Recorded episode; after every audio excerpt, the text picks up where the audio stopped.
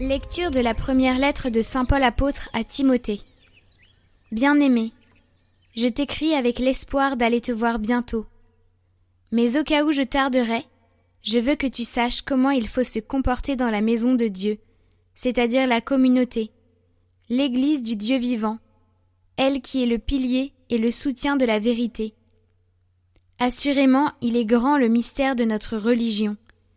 C'est le Christ, manifesté dans la chair, justifié dans l'esprit, apparu aux anges, proclamé dans les nations, cru dans le monde, enlevé dans la gloire.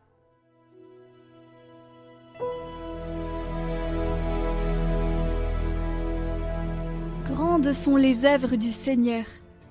De tout cœur je rendrai grâce au Seigneur, dans l'assemblée, parmi les justes. Grandes sont les œuvres du Seigneur tous ceux qui les aiment s'en instruisent. Noblesse et beauté dans ses actions, à jamais se maintiendra sa justice. De ses merveilles, il a laissé un mémorial. Le Seigneur est tendresse et pitié. Il a donné des vivres à ses fidèles, gardant toujours mémoire de son alliance. Il a montré sa force à son peuple, lui donnant le domaine des nations.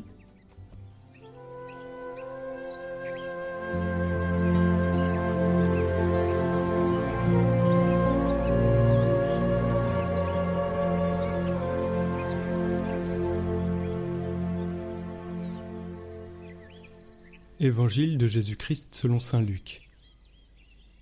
En ce temps-là, Jésus disait à la foule À qui donc vais-je comparer les gens de cette génération?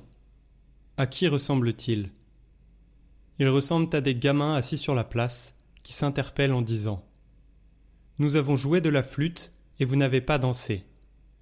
Nous avons chanté des lamentations et vous n'avez pas pleuré. Jean le Baptiste est venu en effet il ne mange pas de pain, il ne boit pas de vin, et vous dites C'est un possédé.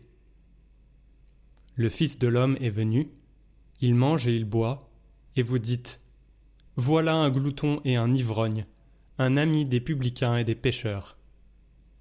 Mais, par tous ses enfants, la sagesse de Dieu a été reconnue juste.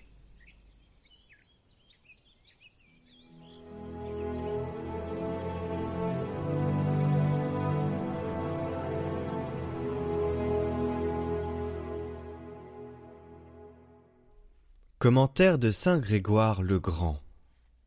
Apprenez à devenir fou pour être sage devant Dieu. Et que je ne trouve pas un seul sage parmi vous.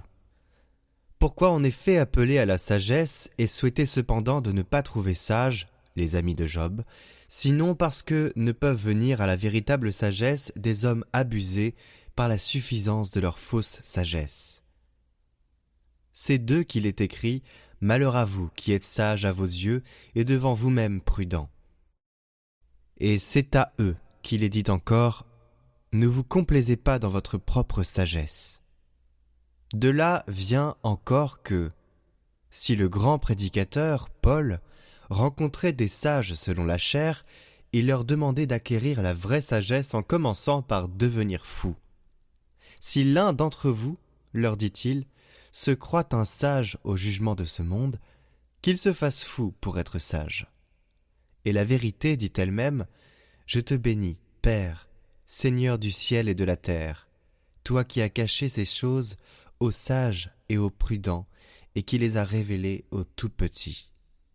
Ainsi, comme ceux qui sont sages devant eux-mêmes ne peuvent parvenir à la véritable sagesse, le bienheureux Job, qui désire la conversion de ceux qui l'écoutent, est en droit de souhaiter de ne pas trouver parmi eux un seul sage, c'est-à-dire apprenez à devenir fou devant vous-même pour pouvoir être véritablement sage devant Dieu.